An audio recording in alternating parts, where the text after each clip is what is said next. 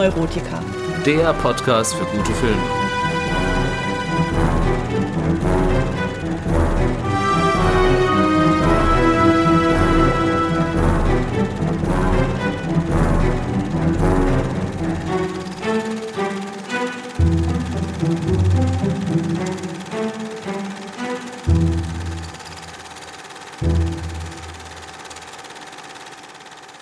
Hallo und herzlich willkommen zu einer neuen Folge von Die Filmneurotiker. Mein Name ist Matthias und ich möchte mit der heutigen Folge einmal etwas ganz Neues in diesem Podcast starten, nämlich eine Trilogie. Genauer gesagt eine Trilogie zum Filmland Japan. Meine liebe Frau Carmen bricht nämlich in wenigen Tagen für eine zweiwöchige Reise ins Land der aufgehenden Sonne auf. Sie ist seit mehreren Jahren leidenschaftliches Mitglied einer Taiko-Gruppe, Taikos sind traditionelle japanische Trommeln, deren Beherrschung nicht nur musikalisch, sondern auch körperlich sehr anspruchsvoll ist. In Japan besucht sie zusammen mit anderen Mitgliedern ihrer Gruppe nun ihren Sensei, also den Meister und Begründer dieser speziellen Taiko-Spielart. Und weil ich mit den Kindern leider nicht mitkommen kann, habe ich beschlossen, mich zumindest im Geiste mit nach Japan zu begeben. In dieser und den folgenden zwei Episoden werde ich daher mit euch einen Blick in das vielfältige und manchmal auch etwas andersartige japanische Kino werfen. Den Anfang macht ein echter Klassiker, nämlich Akira Kurosawas Schwertkampf-Epos Die Sieben Samurai von 1954. Was daran seinerzeit so revolutionär war, dass der Film auch einige der größten Hollywood-Regisseure wie Steven Spielberg, George Lucas oder Francis Ford Coppola nachhaltig beeinflusste, das erfahrt ihr später in dieser Sendung. Zunächst beginne ich jedoch, wie ihr das gewohnt seid, mit den News aus der Filmwelt. Und diese muss ich leider mit einem Nachruf beginnen. Der kanadisch-amerikanische Schauspieler Matthew Perry ist im Alter von nur 54 Jahren verstorben. Er hat in den 90ern an der Seite von Stars wie Selma Hayek oder Bruce Willis in Komödien wie Fools Rush In oder Keine halben Sachen gespielt Bekannt war er aber vor allem für seine Rolle des Chandler Bing in der Sitcom Friends. Friends lief von 1994 bis 2004 bei NBC bzw. in Deutschland auf Pro7 und ist auch heute noch eine der erfolgreichsten Fernsehserien aller Zeiten. Auch in meiner Jugend waren Chandler, Joey, Ross, Monica, Phoebe und Rachel allabendlich zu Gast im heimischen Flimmerkasten. Ich weiß nicht, wie oft ich die Serie zusammen mit meinen Geschwistern gesehen habe, Erst im Fernsehen und dann immer und immer wieder auch auf DVD. Friends hat nicht nur nachhaltig mein Bild von New York geprägt, sondern fühlte sich tatsächlich ein bisschen wie Familie an. Egal wie schlecht es einem ging. Wenn man die Serie anschaltete, waren alle Sorgen für eine halbe Stunde vergessen. Die Dynamik der sechs HauptdarstellerInnen, die sich 2021 auch noch einmal für ein Reunion-Special getroffen haben, das man leider nur über Sky sehen konnte, hatte etwas Magisches.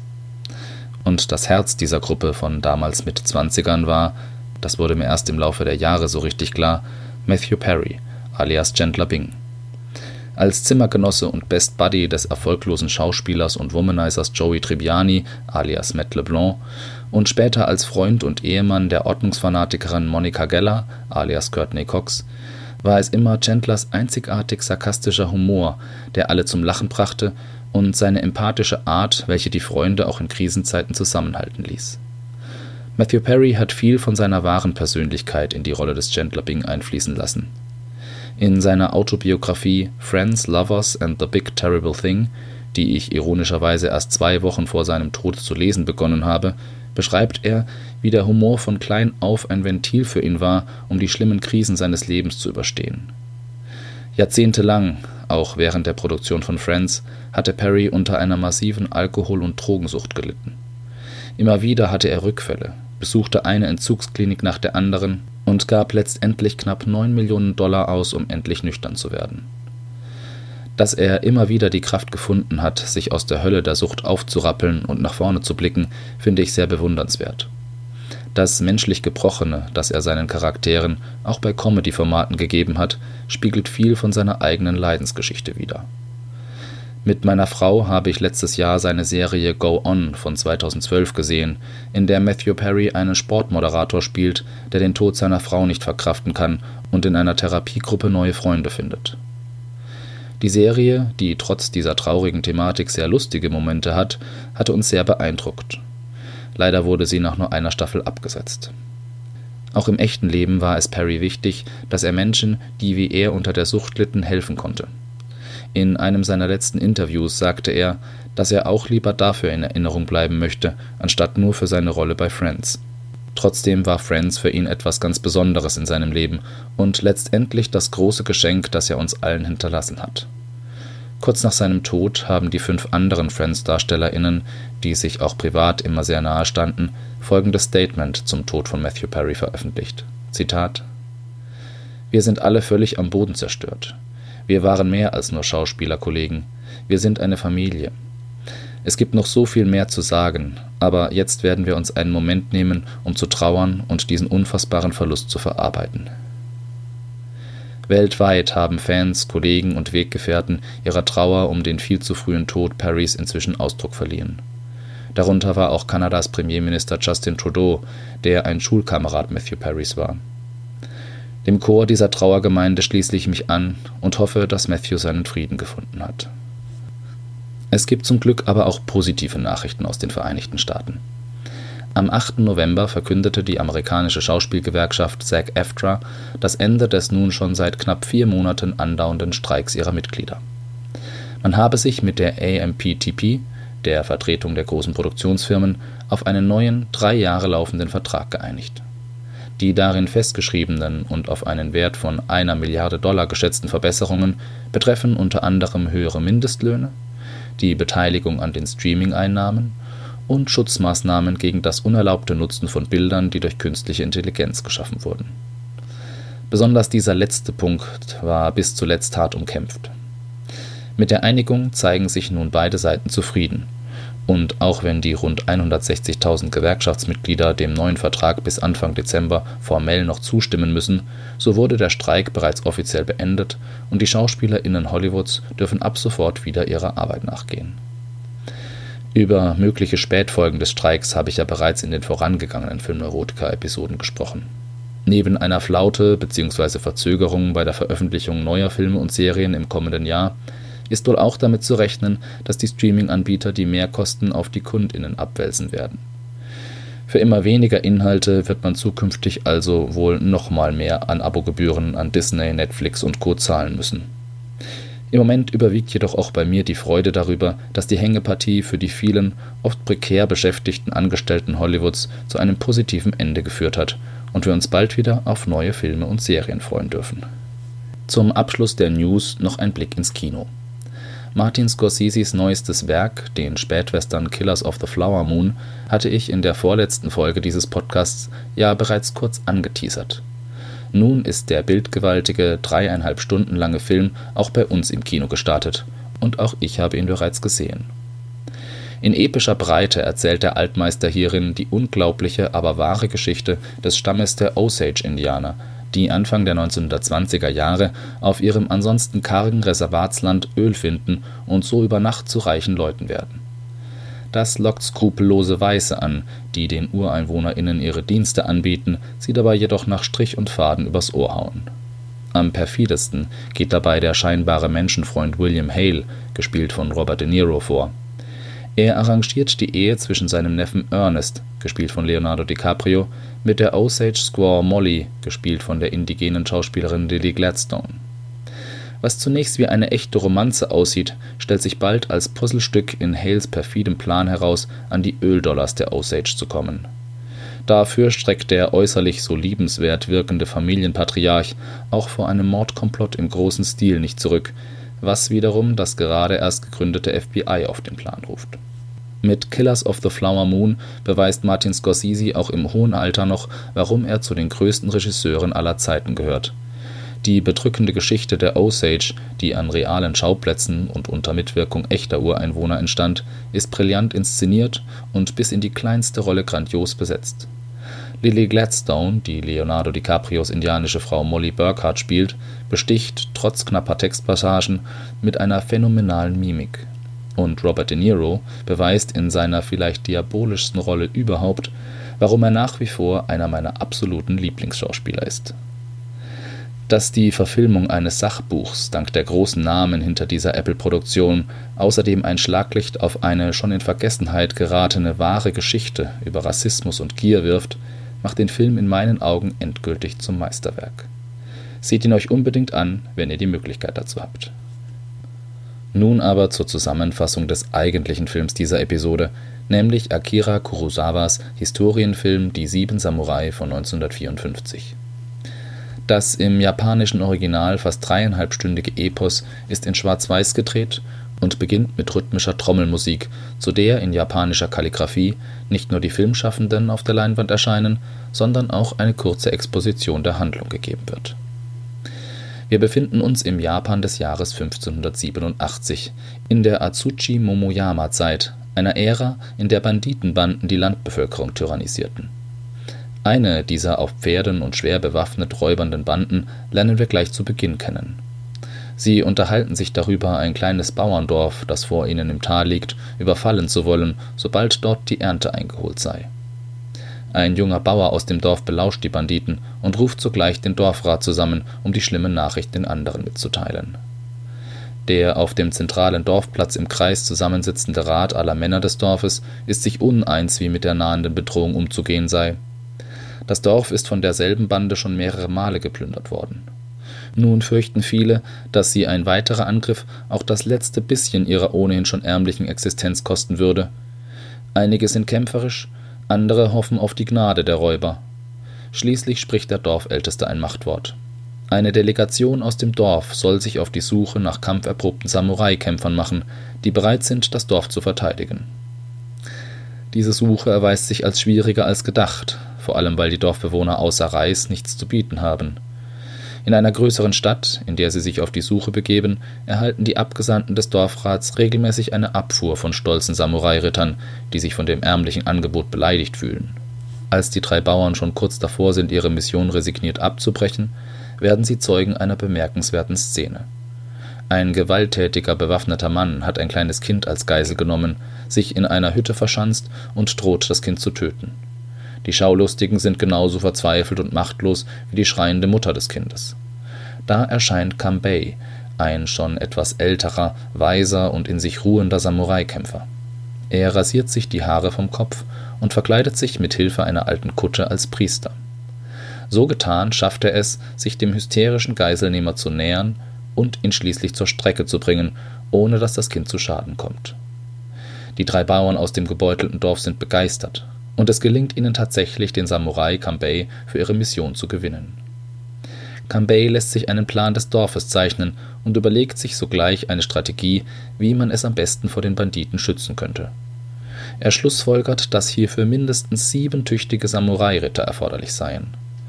In den folgenden Tagen gelingt es ihm tatsächlich auch, diese sieben Kämpfer zu finden.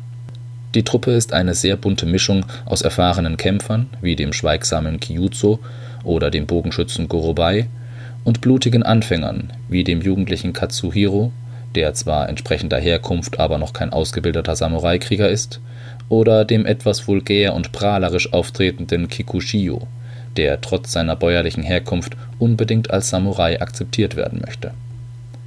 Die sieben Samurai kehren mit ihren Auftraggebern in deren Dorf zurück, erhalten dort jedoch zunächst einen enttäuschenden Empfang die Vorurteile der Dorfbewohner gegenüber den Samurai sind offenbar genauso groß wie ihre Vorurteile gegenüber den gefürchteten Banditen. Aus Angst, die athletischen Kämpfer könnten ihnen die Frauen oder Töchter ausspannen, verbarrikadieren sich die Bauern zunächst in ihren Häusern und halten die Frauen und Mädchen versteckt. Das verhindert jedoch nicht, dass sich zwischen Katsuhiro, dem jüngsten der Samurai, und der Bauerntochter Shino im weiteren Verlauf eine Romanze entwickelt das gegenseitige Misstrauen schwindet langsam, als die sieben Samurai großzügig ihren Reis an die Bedürftigen des Dorfes abtreten. Die Zeit bis zur Ernte nutzen sie, um die Dorfbewohner im Nahkampf mit spitzen Stöcken zu trainieren und deren Kampfmoral zu stärken. Zu einer ernsten Krise zwischen den Bauern und den Samurai kommt es jedoch, als Kambai den Dorfbewohnern erklärt, dass drei ihrer Häuser, die jenseits des schützenden Flusses liegen, beim Angriff nicht verteidigt werden können zwar schafft es der Anführer der Samurai durch sein Charisma und seinen Humor, auch diese Krise zu schlichten, jedoch wird sich später zeigen, dass einige der Bauern, deren Häuser betroffen sind, aus der von Kambei beschworenen Solidargemeinschaft ausscheren werden. Als während der Zeit der Ernte immer noch keine Banditen weit und breit zu sehen sind, wähnen sich einige der Bauern bereits in Sicherheit. Die Samurai sind jedoch skeptisch und sie sollen Recht behalten. Eines Tages überraschen sie drei Späher der Banditen vor den Toren des inzwischen gut verbarrikadierten Dorfes. Schon bald erscheint auch der Rest der martialisch gerüsteten Räuber und greift das Bauerndorf wie befürchtet an. Es kommt zu einem mehrtägigen blutigen Kampf mit schweren Verlusten auf beiden Seiten. Ob am Ende Kambeis strategisches Können und der Kampfgeist der sieben Samurai obsiegen werden, das möchte ich an dieser Stelle natürlich noch nicht verraten, falls ihr euch den Film noch ansehen wollt. Die japanische Filmkultur ist bereits so alt wie das Kino selbst, blieb dem Westen jedoch lange Zeit verborgen. Anfang des 20. Jahrhunderts bediente man sich noch klassischer Methoden aus dem japanischen Theater für die Aufführung der ersten Stummfilme. Gemäß der Tradition des Onagata wurden damals auch die Frauenrollen noch von Männern gespielt, so wie es ja auch in Europa zu Shakespeares Zeiten noch üblich war. Außerdem gab es den Beruf des Benji. Das war ein Schauspieler, der während der Filmvorführung neben der Bühne stand und die Handlung erzählte.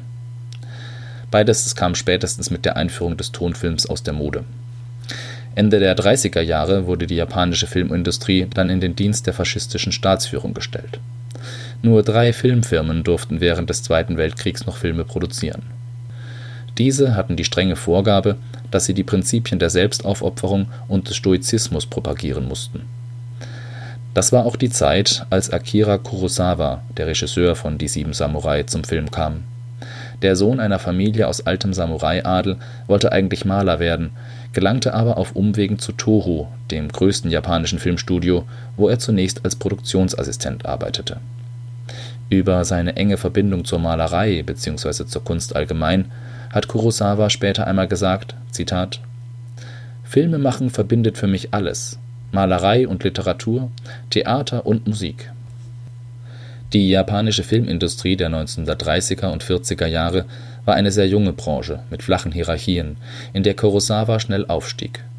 Schon bald drehte er seine ersten eigenen Filme, es waren vorwiegend Melodramen. Mit der Veröffentlichung seines Films Rashomon – Das Lustwäldchen von 1950 nahm Akira Kurosawas Karriere dann eine neue Richtung.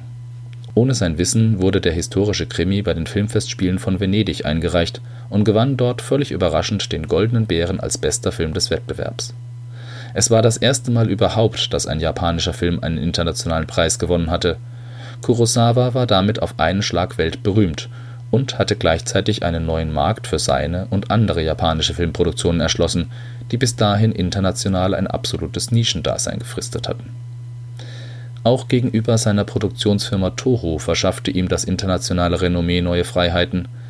Bisher hatte Akira Kurosawa für sie bereits einige Chichaigeki gedreht, so werden in Japan Filme genannt, die vor dem 19. Jahrhundert und der damit verbundenen Öffnung des Landes gegenüber dem Westen spielen. Allerdings hatten sich weder Toho noch er bisher an einen Chambara, einen Schwertkampffilm, gewagt. Mit Die sieben Samurai wollte Kurosawa dies nun ändern das Chambara-Kino hatte in Japan bereits eine lange Tradition. Im Mittelpunkt standen dabei die Samurai-Kämpfer und ihr Ethos des Bushido, was so viel wie Weg des Kriegers bedeutet und die legendären Ritter als edel und moralisch integer definiert. Kurosawa wollte dieses und viele andere starre Stereotypen des Chambara-Genres überwinden. Er war zu dieser Zeit ein Rebell des japanischen Kinos, der seine ganz eigenen Wege gehen wollte Interessant ist bei der Wahl dieses Stoffes auch der historische Kontext, vor dem Die sieben Samurai entstand. Wenige Jahre nach Ende des Zweiten Weltkriegs war Japan noch immer ein von den Amerikanern besetztes Land. Die US-Behörden hatten eine strenge Zensur eingeführt. Japanische Filme sollten nur noch demokratische Botschaften verbreiten. Auch einige von Kurosawas früheren Werken wurden deshalb verboten, obwohl keiner davon bewusst den Faschismus verherrlichte Besonders große Vorurteile hatten die Amerikaner gegenüber dem Chambara-Genre. Schwertkampffilme verbanden sie instinktiv mit Militarismus und Nationalismus. Ironischerweise war zumeist das Gegenteil der Fall. Chambara-Filme kolportierten zumeist linke, sozialistische Botschaften. Auch Die sieben Samurai ist alles andere als kriegsverherrlichend. Die Beziehung der Samurai und der Bauern im Film ist sogar eine sehr demokratische. Dies dürfte sehr im Sinne der amerikanischen Besetzer gewesen sein, weshalb der Film auch nie Probleme mit der Zensur hatte.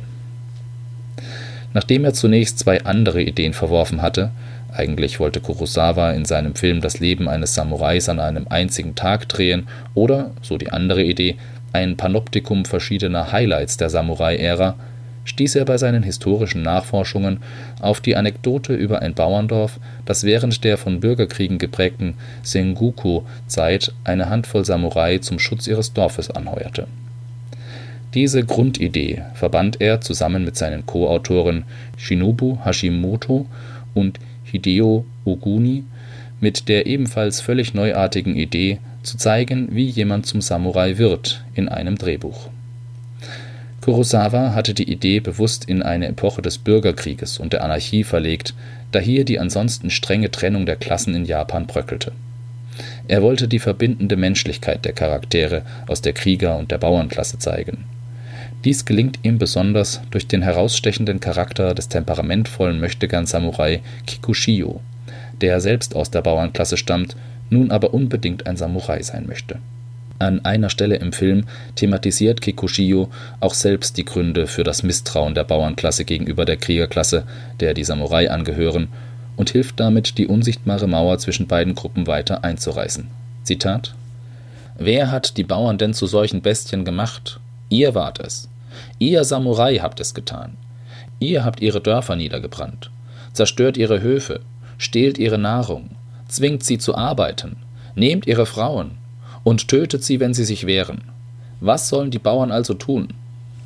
Gespielt wird Kikuchiyo übrigens von Toshiro Mifune, einem der besten japanischen Schauspieler seiner Zeit, der noch eine lange und enge Bindung zu Kurosawa halten sollte, bevor sich der Regisseur in späteren Jahren wie mit so vielen früheren Weggefährten, auch mit ihm überwarf und sich ihre Wege trennten.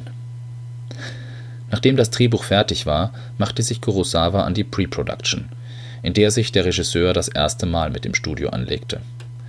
Toho wollte, dass der Film aus Kostengründen im Studio gedreht werden sollte. Kurosawa bestand jedoch darauf, vor Ort auf der gebirgigen Izu-Halbinsel zu drehen. Dies sollte die Authentizität des Dargestellten erhöhen er setzte sich durch und ließ in den drei Monaten vor Drehbeginn sämtliche Kulissen originalgetreu vor Ort aufbauen. Akira Kurosawa hatte dem Filmstudio Die sieben Samurai als kleinen und günstigen Film verkauft. Tatsächlich entwickelte sich daraus aber schnell eine Megaproduktion, die fast zwölf Monate andauerte und knapp 500.000 Dollar verschlang, weit mehr als jede vorherige Toho-Produktion. Mehrmals stoppten die Studiobosse die Dreharbeiten, Kurosawa blieb jedoch gelassen und ging während der Drehstopps angeln. Er spekulierte darauf, dass das Studio schon zu viel Geld in seinen Film gesteckt hatte, um sich einen Abbruch leisten zu können. Auch mit dieser Einschätzung sollte er recht behalten. Diese Kompromisslosigkeit brachte dem Regisseur später den Spitznamen Tenno, also Kaiser, ein. Während des Drehs wollte Akira Kurosawa seinen Schauspielern möglichst viel Freiraum lassen, um sich authentisch verhalten zu können Statt vieler Schnitte ließ er daher immer längere Sequenzen drehen. Dabei verwendete er einerseits mehrere Kameras gleichzeitig, so dass er verschiedene Perspektiven für den Schnitt hatte, den er selbst abends immer gleich begann, und andererseits arbeitete er mit den damals noch neuartigen Teleobjektiven. Die Schauspieler wussten so nie, auf wen die Kamera gerade gerichtet war. Dies sorgte dafür, dass ihr Spiel wesentlich natürlicher wirkt als bei anderen Filmen dieser Zeit. Die Mühen wurden belohnt die Sieben Samurai wurde einer von Akira Kurosawas erfolgreichsten Filmen. Er brachte ihm zwei Oscar-Nominierungen sowie einen Silbernen Bären bei den Filmfestspielen von Venedig ein. Schnell wurde der Film zum Mythos. Die scheinbar widerstrebenden Kräfte der unterschiedlichen Charaktere, die zu einer Einheit geformt wurden und es mit einer Übermacht aufnahmen, waren ein völlig neuer, unkonventioneller Ansatz einer Heldengeschichte. Dem Regisseur war es tatsächlich gelungen, das Chambara-Genre neu zu definieren Akira Kurosawa wurde als Genie gefeiert und bestärkte diese Legendenbildung auch selbst nach Kräften, indem er immer wieder betonte, dass alles seine eigene geistige Leistung gewesen sei. Zur Wahrheit gehört aber, dass auch ein Meisterregisseur wie er nicht bei Null anfing, sondern auch selbst von den Werken anderer beeinflusst war. So war Kurosawa beispielsweise ein großer Bewunderer des legendären Westernregisseurs John Ford in einigen Einstellungen von Die sieben Samurai sind die Parallelen sofort unverkennbar. Auch andere japanische Regisseure wie Mitsugushi Kenji, der in seinen Filmen ebenfalls sehr auf eine möglichst naturalistisch-realistische Darstellung geachtet hatte, hatten bei Kurosawa ihren Eindruck hinterlassen.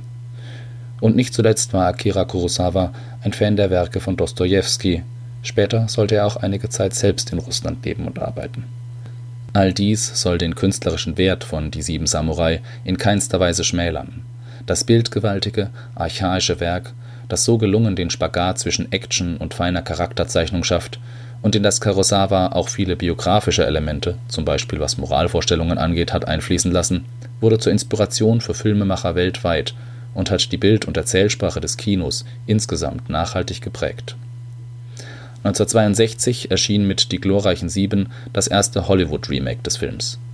Der Western-Klassiker von John Sturges mit Yul Brunner in der Hauptrolle verlegt die Handlung von Die sieben Samurai in den Wilden Westen kann dem Original unter künstlerischen Aspekten jedoch nicht das Wasser reichen. Auch George Lucas bediente sich bei seinem Blockbuster Star Wars 1977 an diesem und weiteren Filmen Kurosawas, sowohl was die Bildsprache angeht, als auch in Bezug auf seine Filmfiguren. Der Ruhm tat dem zunehmend egozentrischen Kurosawa jedoch nicht gut.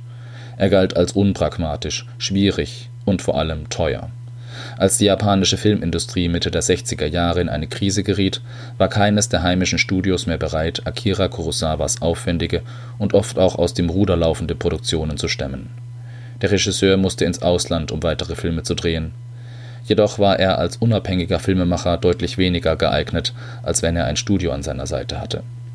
Kurosawas erster Farbfilm Todeskaden – Menschen im Abseits floppte 1970 und stürzte seinen Schöpfer in eine tiefe Sinnkrise. 1971 beging er einen Selbstmordversuch, danach wurde es still um ihn. Das Comeback schaffte Akira Kurosawa dank der tatkräftigen Unterstützung seiner Bewunderer George Lucas, Steven Spielberg und Francis Ford Coppola.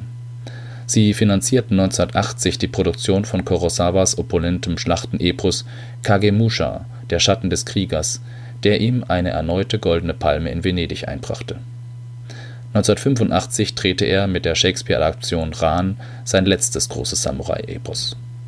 1990 erhielt Akira Kurosawa aus den Händen von George Lucas und Steven Spielberg den Ehren-Oscar für sein Lebenswerk überreicht, 1998 starb er im Alter von 88 Jahren.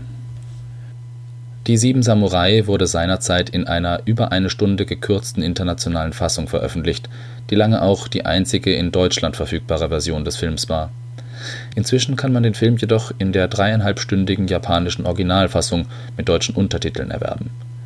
Diese Version habe auch ich mir für diese Podcast-Folge angesehen.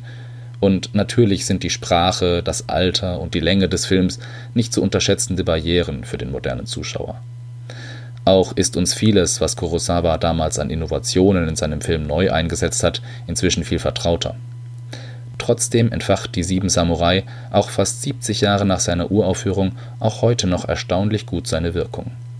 Die grandiose Kameraarbeit und Bildgestaltung Kurosawa nutzte zum Beispiel das Wetter, um Emotionen zu verstärken, weshalb es zum Beispiel bei der großen Schlacht am Ende wie aus Kübeln regnet, beeindruckten mich ebenso wie die nuanciert ausgearbeiteten Figuren. Ich gebe dem Film daher 7,5 von 10 möglichen Punkten. Zum Vergleich in der International Movie Database gaben insgesamt 360.026 User Shishinin no Samurai, so der japanische Originaltitel des Klassikers, eine durchschnittliche Bewertung von 8,6 von 10 Punkten. Bevor ich euch nun gleich aus dieser Podcast-Folge verabschiede, möchte ich es nicht missen, noch einen ganz lieben Gruß an meine Frau und ihre Reisegruppe auszusprechen. Liebe Carmen, liebe Todorokis, ich wünsche euch eine ganz tolle Reise nach Japan dass ihr viele schöne Eindrücke von Land und Leuten dort sammeln könnt, dass ihr eine bereichernde Zeit mit eurem Sensei und seiner Gruppe verbringen könnt und dass ihr dann auch wieder gut euren Weg nach Hause findet. Gute Reise, beziehungsweise, wie es wohl auf Japanisch heißt, Docho go Buchi ni. Damit bin ich aber nun tatsächlich am Ende dieser Episode angelangt. Gerne könnt ihr mir auch diesmal wieder euer Feedback zukommen lassen, entweder über die Filmneurotiker Facebook-Seite oder aber per E-Mail an filmneurotiker.gmx.de. Und natürlich freue ich mich auch wieder über eine positive Bewertung meines Podcasts auf Spotify, iTunes oder wo auch immer ihr mich hört. Macht es gut und wie immer gilt, viel Spaß beim Filmeschauen.